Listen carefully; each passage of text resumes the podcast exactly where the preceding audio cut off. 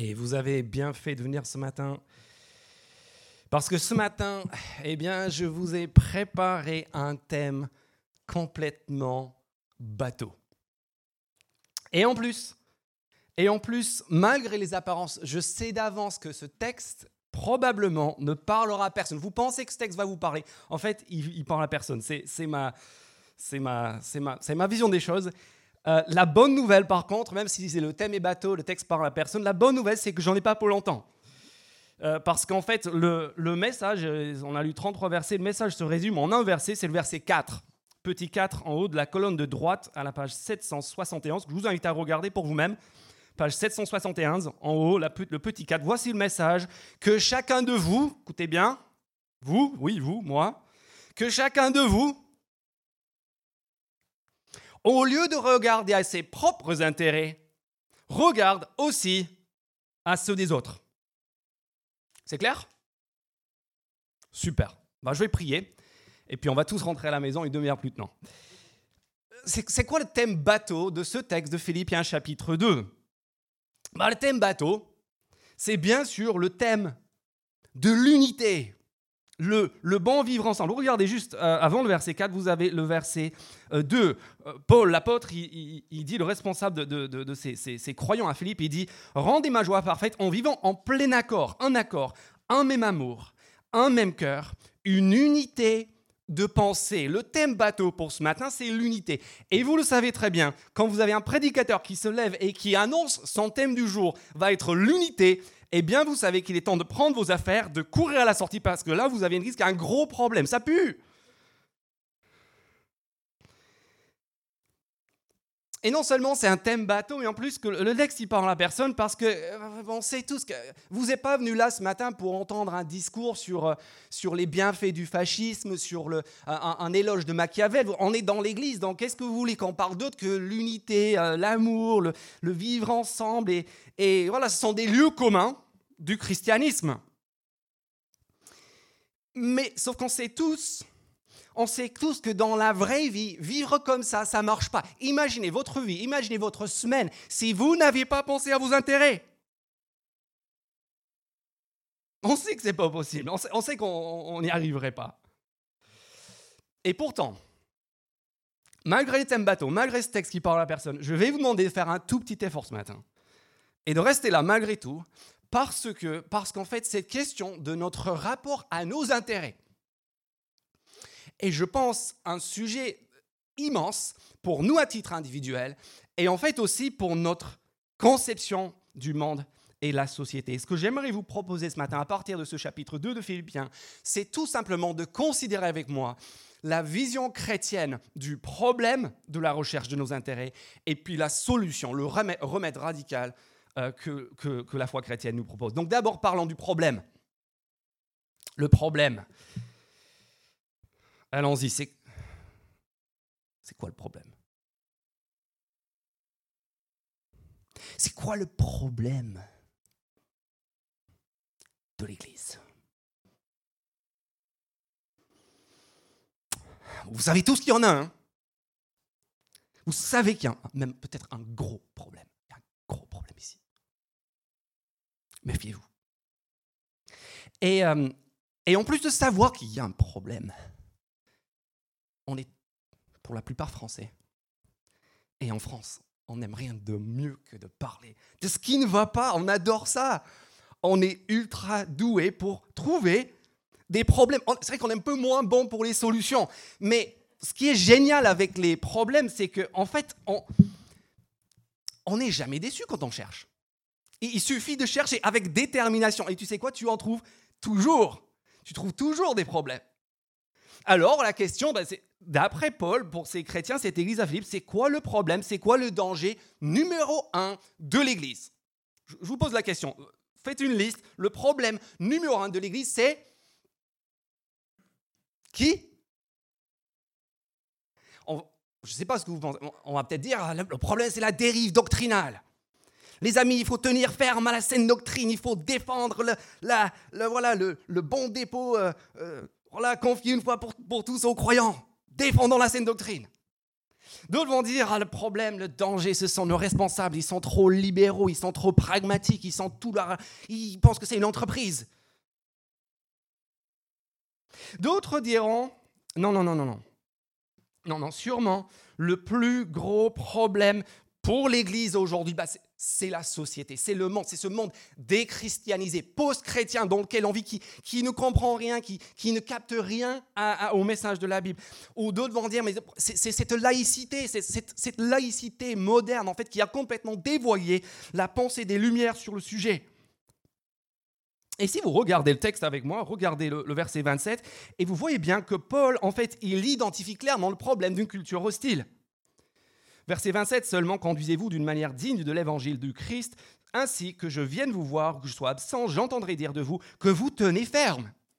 Par rapport à quoi que vous tenez ferme? Dans un même esprit, combattant d'un même cœur pour la foi de l'évangile. Verset 28, regardez l'hostilité du monde, sans vous laisser effrayer en rien par les adversaires.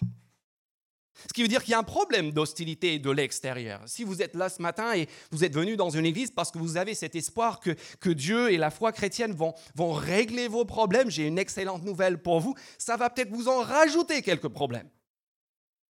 Néanmoins, ce qui est très frappant, c'est que sur les 33 versets qui nous ont été lus, sur les 33 versets lus, combien traitent d'adversaires extérieurs? 3, 27 à 30, ou 4, allez, 34 versets, pardon, je ne suis pas très bon en maths. Et les 30 autres, les 30 autres traitent de qui bah, Traitent en fait des, des membres de l'Église. Regardez verset 2 encore. Rendez ma joie parfaite en vivant en plein accord et un même amour, un même cœur, une unité de pensée. Regardez le verset 14 du chapitre 2. Faites tout sans murmure, ni contestation, ni, ni dispute. En fait, ce que Paul est en train de montrer dans ce chapitre 2, c'est que le plus gros problème pour l'Église, c'est l'Église. Ce sont ses membres. Et quelle est la cause de cette désunion? Quelle est la cause de, cette, euh, de, de, voilà, de tous ces problèmes au sein de l'Église? Verset 3, regardez, ne faites rien par esprit de rivalité ou par désir d'une gloire sans valeur. La cause, c'est quoi? La cause, c'est la rivalité. C'est le fait que chacun est en train de chercher ses propres intérêts. Et si vous avez déjà entendu ce texte, vous savez que c'est pour cela que Paul y donne ensuite l'exemple de Jésus-Christ. Verset 5, que votre attitude soit identique à celle de Jésus-Christ, qui lui a renoncé à ses intérêts. C'est pour ça que vous avez euh, plus tard euh, euh, Timothée, regardez juste au verset 20 et 21. Timothée que Paul recommande chaleureusement. Pourquoi verset 20 Parce que j'ai personne qui partage mes sentiments pour prendre vraiment à cœur votre situation. Timothée s'intéresse à votre situation. Tous en effet, verset 21, voilà le problème encore.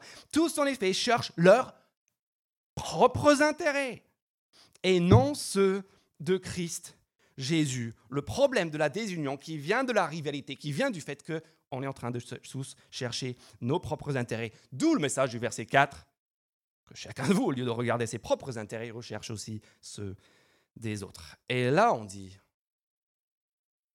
vous êtes fous. C'est une folie absolue. Mais je parle, parle en vrai. Si, si moi, si moi je ne pense pas à mes intérêts, est-ce que vous pensez sérieusement qu'il y a quelqu'un d'autre qui va le faire à ma place? Que, nous dit le bon sens? C'est quoi la base de la survie? Bah, Débrouille-toi. Voilà, chacun pour sa pomme, c'est le bon sens.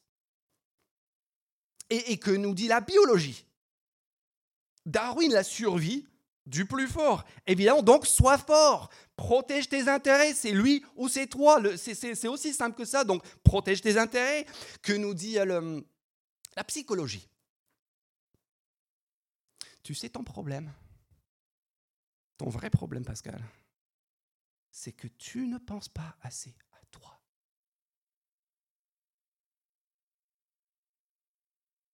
Pense à toi. Pense à tes, intérêts, tes envies, et suis, poursuis ton cœur. Et tout ira. Et que nous dit le, capitalisme? Bah, Le capitalisme, bah, poursuis tes intérêts. Défends tes intérêts.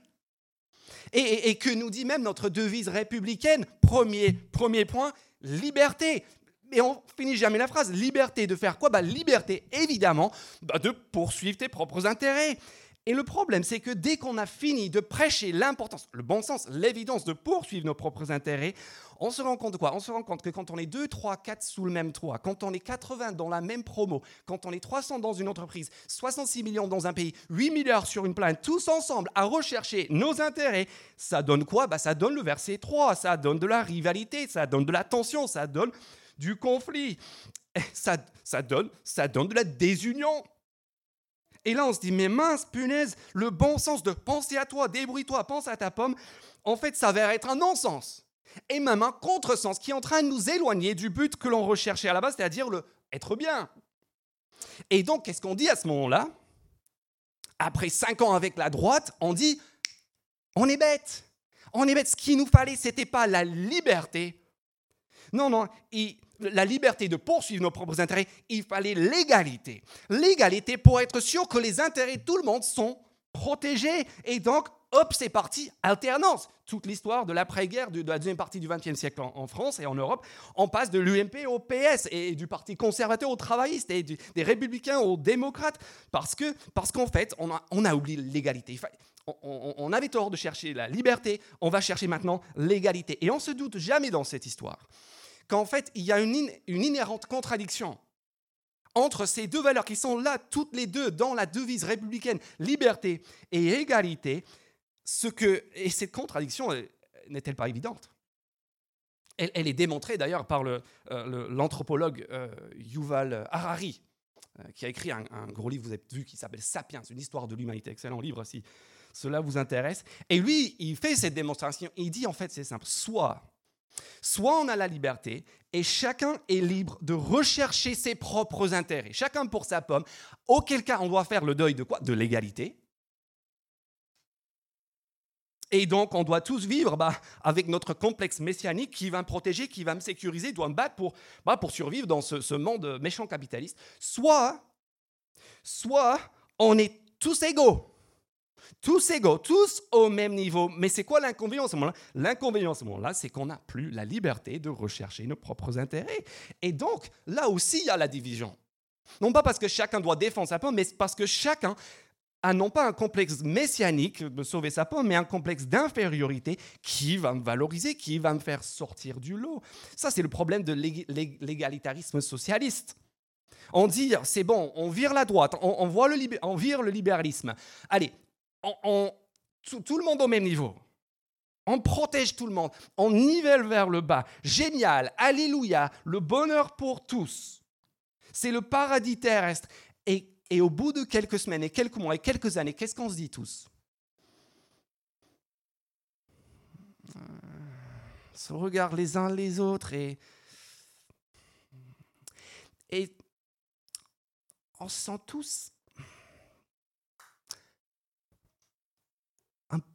un peu sous-côté. On sent tous juste un, petit peu plus, un, petit peu lésés. On sent qu'il y en a d'autres qui sont plus égaux que nous. Et je parie que c'est notre cas à tous ici ce matin. Je parie qu'il n'y a personne ici qui, même cette semaine, n'a pas eu dans son cœur ce sentiment. Euh, franchement, franchement, les gens manquent de reconnaissance envers moi.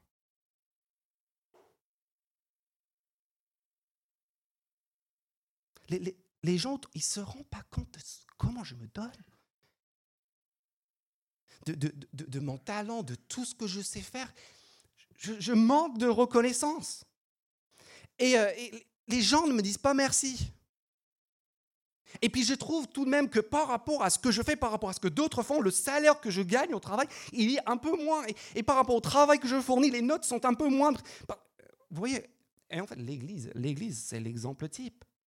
L'Église, en fait, c'est le lieu de, de l'égalitarisme souriant. Tous égaux ici. En Christ, ni homme, ni femme, ni riche, ni pauvre, ni, ni, euh, ni, euh, ni juif, ni être, on est tous égaux, tous souriants, tous au même niveau. Et en fait, vous savez quoi? Derrière cela, bien souvent, en fait, il y a un nid de frustration secrète. Tu grattes un peu. Derrière les sourires égalés, en fait, c'est un nid de frustration secret. Pourquoi? Parce qu'en fait, on est 80 adultes. Et on est 80 à être euh, plus ou moins convaincus de, en fait, de notre supériorité. Et ça peut durer super longtemps sans qu'on se prenne la tête. Vous savez pourquoi? Parce que, en fait, chacun pense qu'il est supérieur dans un autre domaine.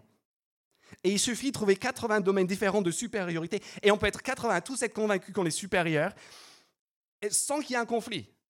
Vous voyez, on a si socialement, euh, intellectuellement, euh, spirituellement, euh, en termes de service dans l'Église, moralement. Et vous savez quoi? Cela, ça nous maintient tous divisés. Sous la surface. Jusqu'au jour où par malheur on est deux, trois, quatre, à être convaincu qu'on est supérieur sur le même créneau. Piano, prédication, et là, étincelle. Désunion, rivalité, nos complexes d'infériorité éclatent parce qu'on est convaincu qu'on vaut mieux que ça. Est-ce que vous voyez cette impasse dans laquelle on est? On est Tant qu'on est en bas, qu'est-ce qu'on réclame? On réclame l'égalité, que les intérêts de tout le monde soient protégés. Et une fois qu'on tient le haut du pavé, qu'est-ce qu'on veut? Ben, On veut la liberté de tous pouvoir poursuivre nos propres intérêts, ce qui revient à dire que dans le fond, en fait, on est tous pareils. Parce que que l'on soit en haut, qu'on soit en bas, qu'est-ce qu'on recherche? Ben, On recherche nos intérêts. Et quand on bas, nos intérêts, c'est l'égalité. Quand on est en haut, nos intérêts, c'est la liberté. Et c'est devant cette impasse c'est devant cette impasse, au sein de l'Église et aussi évidemment au sein du monde, que Paul arrive et il dévoile pour nous la carrière de Jésus-Christ. C'est ce qu'il fait dans les versets 5 à 11, que je vous invite à regarder maintenant. La carrière de Jésus, qui, Paul, qui pour l'apôtre Paul, guérit les complexes à la racine de notre rivalité et de notre conflit. En gros, si vous voulez savoir ce que ce texte il nous dit, il nous parle d'une humiliation de Jésus-Christ qui a pour fonction de nous élever et d'une élévation qui a pour fonction de nous humilier. Et ce que Paul il va nous montrer ici, c'est que l'humiliation de Jésus-Christ, son incarnation, sa venue sur terre, guérit notre infériorité égalitariste en nous octroyant une valeur inespérée et en même temps, son exaltation guérit notre complexe de messianité libérale en nous assurant une sécurité inégalée. Rien compris? C'est pas grave, on va regarder ça dans le texte. Venez avec moi, verset 5. D'abord, son humiliation. Son humiliation. Est-ce que vous voulez en finir avec la rivalité, avec la désunion? Verset 5, que votre attitude soit identique à celle de Jésus-Christ. Lui qui est de condition divine n'a pas regardé son égalité avec Dieu comme un butin à, préserver, mais il s'est dépouillé lui-même en prenant une condition de serviteur, en devenant semblable aux êtres humains, reconnu comme un simple homme, il s'est humilié. S'est vidé lui-même en faisant preuve d'obéissance jusqu'à la mort, même la mort sur une croix. À la différence de tous les autres récits héroïques que vous pourrez imaginer dans, la mythologie grecque jusqu'au cinéma euh, hollywoodien, la foi chrétienne, ce n'est pas l'histoire d'un Rocky, d'un gladiateur, d'un maverick, quelqu'un qui se bat sa, vie durant pour, pour enfin dévoiler au monde à la fin son incroyable talent. C'est le film à l'inverse. À l'inverse c'est quelqu'un, verset 5, qui était lui-même Dieu, qui n'était pas juste grand ou attirant ou puissant, mais qui était lui-même Dieu, qui évoluait dans un sphère, dans un complètement différent du nôtre, qui était incomparablement plus grand et plus digne que nous tous. Le seul, le seul être humain à avoir euh, marché sur la terre qui pouvait se poser la question que nous nous posons tous secrètement Franchement, est-ce que ce monde, est-ce que cette famille, est-ce que cette entreprise, est-ce que cette église est digne de moi? On se pose tous cette question, n'est-ce pas? Jésus-Christ est le seul qui peut poser cette question au sujet du monde entier. Et il est le seul qui, en répondant à cette question par la négative, non, ils n'en sont pas dignes, parce que moi, je suis pas, on ne joue pas dans le même cours. Il est seul qui peut répondre non à cette question. Est-ce que ces gens sont dignes de moi? Et vous savez ce qu'il fait? Il fait précisément l'inverse de ce que nous, on fait quand on trouve que la réponse à cette question est non. Qu'est-ce qu'on fait quand on trouve que les autres ne sont pas dignes de nous? On se casse. On se casse. Je mets mon CV en ligne. Je trouve un autre partenaire. Je, je, Voilà, c'est simple. Et Jésus-Christ, en faisant ce constat que, ce monde n'est pas digne de lui, que nous ne sommes pas dignes de lui, parce qu'il est de condition, il fait le choix inverse. Et il choisit de faire quoi? Regardez versets 6 et 7 et 8. Il choisit de se servir de son talent, de ses ressources, de son pouvoir, de sa supériorité pour se dépouiller, pour se vider, pour s'humilier, dans le but de nous élever, dans le but de, nous servir, de servir ceux qui ne sont pas dignes de lui. Si vous avez ce matin le sentiment d'être juste un poil sous-estimé par rapport à votre vraie valeur, on ne parle pas d'orgueil, juste de votre vraie valeur, et vous trouvez que vous êtes juste un 5% en dessous, 10%, 50%, 300% en dessous, vous trouvez qu'on ne vous reconnaît pas à votre juste valeur, imaginez juste demain soir, lundi soir, vous rentrez du boulot, vous rentrez des cours, et vous entendez du bruit dans la salle de bain d'un voleur. Le cœur bat, tu vas dans la salle de bain, tu, tu ouvres grand la porte. Et là devant toi, qu'est-ce que vous voyez? Vous voyez le président de la République, pieds nus, manches retroussées, en train de retirer vos poils du siphon de la baignoire et de frotter l'émail plus blanc que blanc. Mais, Monsieur le Président, ne vous inquiétez pas, Vladimir, Joe, euh, les, obsèques de Lise, ça, peut attendre. Je leur ai dit, j'ai ménage chez vous. Tu, sors de là et tu, tu, tu, rentres dans le salon. Et là, et là, il y a un homme en, sueur et tu le regardes. Et, il y a une Tesla garée devant la maison et c'est Elon Musk. C'est Elon Musk. Il est en train de se donner. Il est, la chemise en se donner pour lustrer tes vitres. Et là, tu sais plus où te mettre. Et tu, là, sortant du WC, c'est Roger Federer qui tient sa brosse à dents. Là, ça y est, la cuvette, elle est nickel avec son petit accent suisse. Et là, une fois, et après, une heure plus tard, toi, tu sais pas où, et, tu, et ils s'en vont tous, avec leurs agents de sécurité, avec leur jet privé, ou Tesla pour Elon, je pense. Et, avec le sourire, à la semaine prochaine, monsieur. Et là, tu t'affales dans le canapé. Non, j'ai pas fumé, c'est lundi. Non, j'ai pas bu, même pas un verre à midi. Et là, je te pose cette question. Comment va? Comment va ton complexe d'infériorité? J'ai une, question que tu n'es pas en train de poser sur cette oh, est-ce que, est que quelqu'un pense à moi? Est-ce que je vaux quelque chose?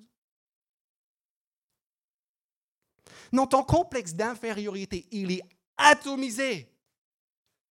Il est mort. Mes amis, l'évangile de Jésus-Christ, c'est la bonne nouvelle de quelqu'un qui évolue dans un autre sphère, qui est d'une autre condition, une condition divine infiniment plus grand que tous les personnages que je viens de citer réunis, qui se fait pas femme de ménage, mais qui se fait esclave, qui se vide de sa dignité, de son statut pour accomplir la tâche la plus terrible, la plus sordide, la plus dégradante qui soit, la tâche de la mort sur une croix. Verset 8. Pour t'élever, pour t'exalter, pour te sortir de ta condition pas pour ton confort matériel, mais pour ton bien éternel. Est-ce que vous voyez comment l'humiliation de Jésus-Christ explose notre infériorité et du coup aussi notre rivalité, notre désunion? Et non seulement, non seulement il y a son, son humiliation qui nous élève jusqu'aux cieux, mais en plus, En plus, vous avez ensuite, versets 9 à 11, son élévation qui nous humilie et qui nous délivre de, notre complexe messianique de, de, devoir chacun sauver notre pomme, vivre pour notre pomme. Regardez verset 9. C'est aussi pourquoi, et ça c'est la deuxième source de la rivalité, de la désunion, c'est aussi pourquoi, verset 9, regardez le texte avec moi, chapitre 2, verset 9. C'est aussi pourquoi Dieu l'a élevé à la plus haute place et lui a donné le nom qui est au-dessus de tout nom, afin qu'au nom de Jésus, tout genou plie dans le ciel, sur la terre et sous la terre, et que toute langue reconnaisse que Jésus-Christ est Seigneur à la gloire de Dieu le Père. Les amis, tant que ces versets ne sont pas vrais, Tant que tant qu'on n'a pas vu et considéré l'exaltation de Jésus-Christ, vous savez quoi? Vous savez qu'il y a un seul sauveur.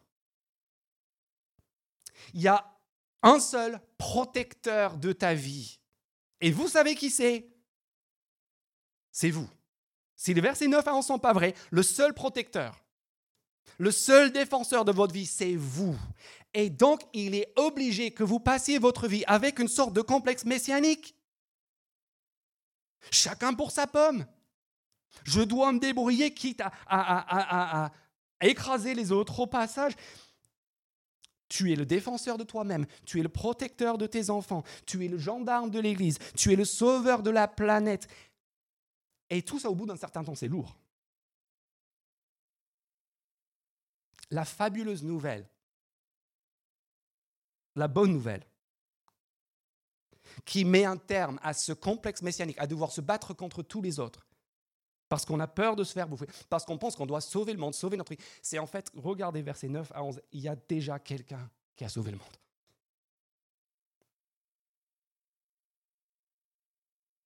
Et vous savez quoi? Il a tellement mieux fait que nous.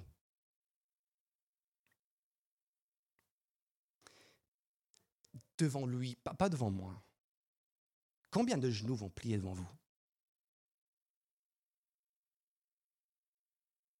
Devant lui, tout genou pliera. Ce qui veut dire, vous savez quoi ce que ça veut dire?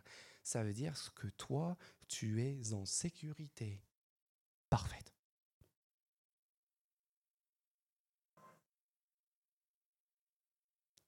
Parce qu'en fait, il y a déjà quelqu'un qui s'est battu pour protéger tes intérêts.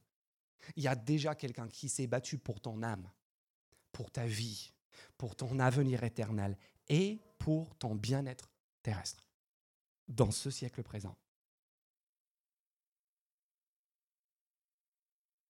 Et le jour où tu prends conscience du fait que toute menace et tout ennemi à ta sécurité ont été balayés, tu sais ce que devient ton complexe messianique?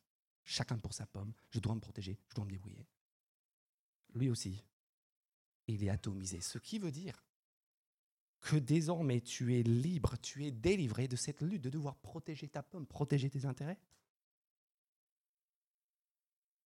Et le, jour où tu vois cette grandeur, il y a une seule réponse qui est possible. Et pour le comprendre, projetez-vous dans une autre situation euh, plus possible que la précédente. c'est la mi-temps. Vous jouez au rugby. On est à Toulouse. Et le match est très mal engagé. 27-0 à la mi-temps. Autant, autant aller directement au bar. Et qu'est-ce qui se passe en début de deuxième mi-temps? Qui fait irruption sur le terrain? Le meilleur joueur du monde de 2022 en personne, Antoine Dupont pur produit toulousain, sans chauvinisme aucun. Et derrière lui, il y a son pote Romain Ntamak. Et là, vous avez la charnière de l'équipe de France. Et probablement la meilleure charnière du rugby mondial. Ce sont les meneurs de jeu, pour ceux qui ne savent pas, ceux qui marquent les points, ceux qui entament les, euh, euh, phases de jeu. Et les mecs qui sont là sur le terrain, toi, tu es mené, vous, vous êtes mené 27 à 0. Qu'est-ce que vous faites? Qu'est-ce que vous faites? Bah, Je sais ce que vous imaginez le, stade s'embrase, la, pelouse s'enflamme, le public est époustouflé, l'adversaire tremble. Qu'est-ce que tu fais? Bah, C'est simple, tu donnes la balle à Antoine et, et à Romain et tu les laisses faire. Et toi, c'est quoi ton rôle dans cette histoire? Devant cette grandeur, devant, devant ce talent sublime, quasi divin, bah, ton rôle, c'est simple, tu fais ce qu'ils te disent de faire. Le seule chose, ta, seule crainte, c'est pas ta place dans l'équipe, c'est de ne pas trop les gêner, de ne pas tout foirer en ne pas faisant ce qu'ils t'ont dit de faire. Ah, de, rater la passe décisive. Oh non Tout ce talent gaspillé par, par moi. Ta réponse, tu, tu exécutes leurs ordres avec joie. Et c'est exactement ce que nous avons dans les versets 12 à 13 qui sont la réponse à cette exaltation, à cette grandeur de Jésus-Christ. Ainsi, mes bien-aimés, chapitre 2, verset 12. Vous qui avez toujours obéi, obéi, non seulement quand j'étais présent, mais encore plus maintenant que je suis absent, mettez en œuvre votre salut, agissez, obéissez avec crainte et tremblement. Avec crainte et tremblement et profond respect, c'est traduit. En effet, c'est Dieu, c'est lui dans sa grandeur, qui fait tout, qui agit et qui fait la différence. Est-ce que vous voyez, les amis est-ce que vous voyez que nous avons ici, dans l'humiliation et l'exaltation de Jésus-Christ, le remède qui détruit la racine de notre rivalité, de notre désunion, de nos conflits à cause de la recherche de nos intérêts? Nous avons ici Jésus-Christ qui, dans, l'humiliation, nous exalte jusqu'aux cieux et dans l'élévation, nous humilie et nous assure une sécurité qui guérit notre complexe messianique, tout comme son humiliation guérit notre complexe d'infériorité et notre besoin d'être valorisé. Qu'est-ce que tout cela change? Premièrement, ce que cela change, premièrement, ça veut dire qu'il n'y a plus besoin de me battre contre les autres pour être valorisé. Plus besoin de me battre contre les autres pour être valoriser. Pourquoi? Parce que je suis sûr et certain de ma valeur. Et si on est certain de notre valeur, si nous savons qui nous sommes, vous savez quoi? Cela nous libère pour pouvoir servir les autres comme Jésus au verset 5 et 6 et 7 et 8. Et comme Paul aussi, si vous regardez encore le texte au verset 17, euh, euh, regardez ce que Paul dit. Et même si mon sang doit couler sur le sacrifice et le service de votre foi, j'en suis heureux et je me réjouis avec vous tous, prêt à tout parce qu'il est sûr de sa valeur. Et c'est la même chose encore pour Timothée au verset 20 et 21 que j'ai lu au début. Tous cherchent leurs propres intérêts et non ceux de Jésus-Christ. Mais Timothée, il peut les prendre à cœur parce qu'il a vu l'évangile parce qu'il est sûr de qui il est. Ou encore euh, Épaphrodite, dans le tout dernier verset, si vous tournez la page, la page 772. En effet, c'est pour l'œuvre de Christ qu'il a été près de la mort, il a risqué sa vie afin de vous remplacer dans le service que vous ne pouviez pas me rendre. Jésus, Paul, Timothée, Épaphrodite, tous ces gens ne sont pas juste là au hasard, ils sont là parce qu'en fait, ils sont tellement sûrs de qui ils sont en Christ, qu'ils ont pu se servir, ils peuvent se donner et renoncer à leurs intérêts. Et donc, nous aussi. Vous êtes, nous sommes des Timothée, nous sommes des Épaphrodites. Et si par malheur, et si par malheur, au cours de votre service, je devais, vous deviez, on devait se faire rabaisser. Si cela devait arriver, que je sois considéré un tout petit peu en dessous de ma juste valeur, vous savez quoi? C'est pas très grave. C'est vraiment pas très grave. Parce que vous savez, quoi, il y a, quelqu'un d'autre qui a aussi été, été lui, un peu, un peu sous-côté, un peu considéré en dessous de sa vraie valeur. Et grâce à cela, et grâce à lui, son humiliation, eh bien moi je suis sûr de la mienne. Son humiliation nous exalte. Alors qu'est-ce que j'ai encore à prouver? J'ai rien à défendre. J'ai rien à prouver. j'ai rien à gagner. Et donc, cela veut dire que je peux, en fait, c'est ça qui est incroyable, je peux désormais lâcher mes prétentions, mes prérogatives, mes droits. Toujours être là pour défendre les intérêts de moi ou de mon groupe. Et au lieu de me battre contre les autres, je peux les servir. Deuxième chose que cela change, son exaltation. Son exaltation signifie que nous n'avons plus besoin de nous battre contre les autres pour nous défendre. Parce que nous sommes certains, pas juste de notre valeur à cause de son élévation, mais de notre sécurité à cause de son exaltation.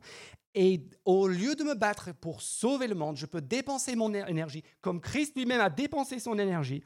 Dans quel but, verset 8 Dans le but d'obéir. Dans le but d'obéir devant la grandeur écrasante de Jésus-Christ. Si on l'a vu, cette exaltation, il y a une seule réponse possible. C'est pas de me lever et de sauver ma vie et de sauver le monde et ma famille. C'est tout simplement de me faire petit, comme sur le terrain avec Antoine Dupont et Romain Tang, et d'obéir. Parce que lui, il fait tellement mieux ce travail de sauver le monde que vous et moi. J'arrête de faire mon petit chef. J'arrête de faire mon petit messie.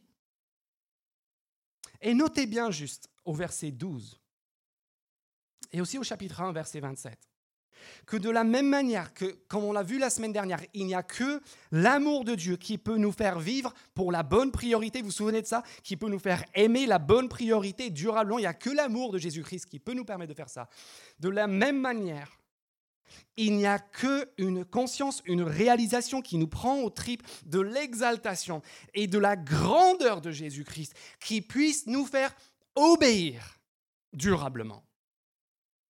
C'est pour ça qu'au verset 12 et au verset 27 du chapitre 1, Paul, en fait, c'est ça qui est vraiment tordu dans ce texte, c'est que en fait, il y a des gens, Paul dit, que je vienne ou que je ne vienne pas, mettez en œuvre votre salut, obéissez. Vous avez vu sur au verset 12, au chapitre 1, verset 27 que je vienne ou que je ne vienne pas. Ce qui veut dire quoi? Ce qui veut dire qu'il y a des gens qui sont en train d'obéir, non pas parce qu'ils sont époustouflés par la grandeur de Christ, mais parce qu'ils veulent être bien vus dans l'Église et en particulier par les responsables et par le responsable des par l'apôtre Paul.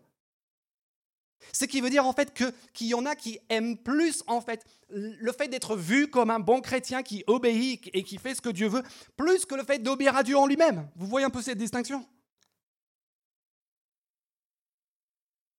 Et Paul dit, il n'y a rien seul remède à ça. Et c'est le fait d'être époustouflé par l'incroyable exaltation et grandeur de Jésus-Christ, devant lequel tout genou un jour va plier. Si nous sommes en train d'obéir pour plaire, pour être bien vu, oh qu'est-ce que je suis sacrificiel? Oh, qu'est-ce que je suis volontaire? Qu'est-ce que je suis rempli d'amour pour les... Qu'est-ce que je, je, lis des chapitres et des chapitres de... Si on obéit en traînant les pieds, Ouais, bon, je sais que tu veux que. Voilà. Aussi, pour tout dire, en fait, on obéit.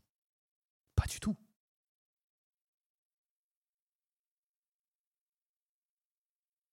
Vous savez ce que ça veut dire?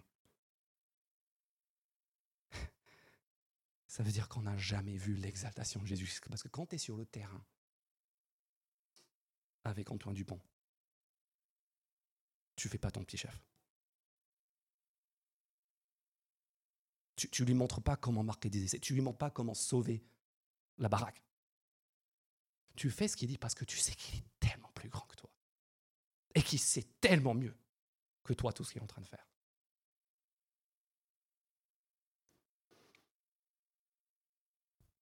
Et si nous avons été valorisés par son humiliation, et humilié par sa supériorité. Vous savez, ça veut dire qu'on peut vivre. Oui, on peut vivre l'unité. La vraie. C'est du chapitre 1, verset 27, de combattre d'un même cœur, littéralement comme, comme un seul homme, à l'image d'un concours sportif. Ça, veut dire, euh, chapitre 2, verset 2, qu'on peut avoir un même amour, un même cœur, une unité de pensée. Verset 4, qu'on peut considérer les autres comme supérieurs à nous-mêmes. Et ce n'est pas une belle unité bateau de façade, tous égaux en Christ, avec le sourire, alors qu'on est convaincu tous d'être supérieurs. C'est pas juste une, union, une unité, parce qu'en fait, de toute façon, on s'entendait très bien, on était tous de la même catégorie socio-professionnelle et on avait les mêmes centres d'intérêt. Non. Grâce. Qu'est-ce qui nous unit, les amis? Qu'est-ce qui fait qu'il peut y avoir un avenir pour nous, pour cette Église, pour notre vision, pour notre... C'est simple. C'est la semaine dernière, c'est le fait qu'il y a une priorité qui nous dépasse tous. Et deuxièmement, c'est le fait qu'ici, comme on l'a vu à l'instant, en fait, l'évangile de Christ nous libère de la quête de poursuivre nos intérêts parce qu'on sait quelle est notre valeur grâce à son humiliation et parce qu'on sait quelle est notre vraie place dans l'obéissance, on sait quelle est notre sécurité grâce à son exaltation. Et donc, et donc, je finis avec ça, versets 14 à 16. Regardez ça. Plutôt que de se disputer le titre de briller en interne, les uns contre les autres, regardez ce que nous pouvons faire dans les versets 14 à 16. Nous pouvons enfin briller dans le monde. Regardez ça, faites tout, verset 14, sans murmure, ni contestation, ni dispute, afin d'être irréprochables au pur, des enfants de Dieu, sans défaut, au milieu d'une génération perverse et corrompue. C'est comme des flambeaux dans le monde que vous brillerez. Vous voulez briller? Pas toi briller, pas briller contre les autres, mais que nous, ensemble, que nous brillons c'est de ça qu'il est question ici. C'est comme des flambeaux dans le monde que vous brillez par mieux. En portant la parole de vie, je pourrai alors être fier. De ne pas avoir couru en vain, de ne pas avoir perdu mon temps, parce que voici un peuple transformé par l'évangile transformé dans sa quête, sa poursuite de ses intérêts, par, par la croix et par la résurrection et l'exaltation de Jésus-Christ, et qui donc est capable de combattre comme un seul homme, comme un seul corps, uni,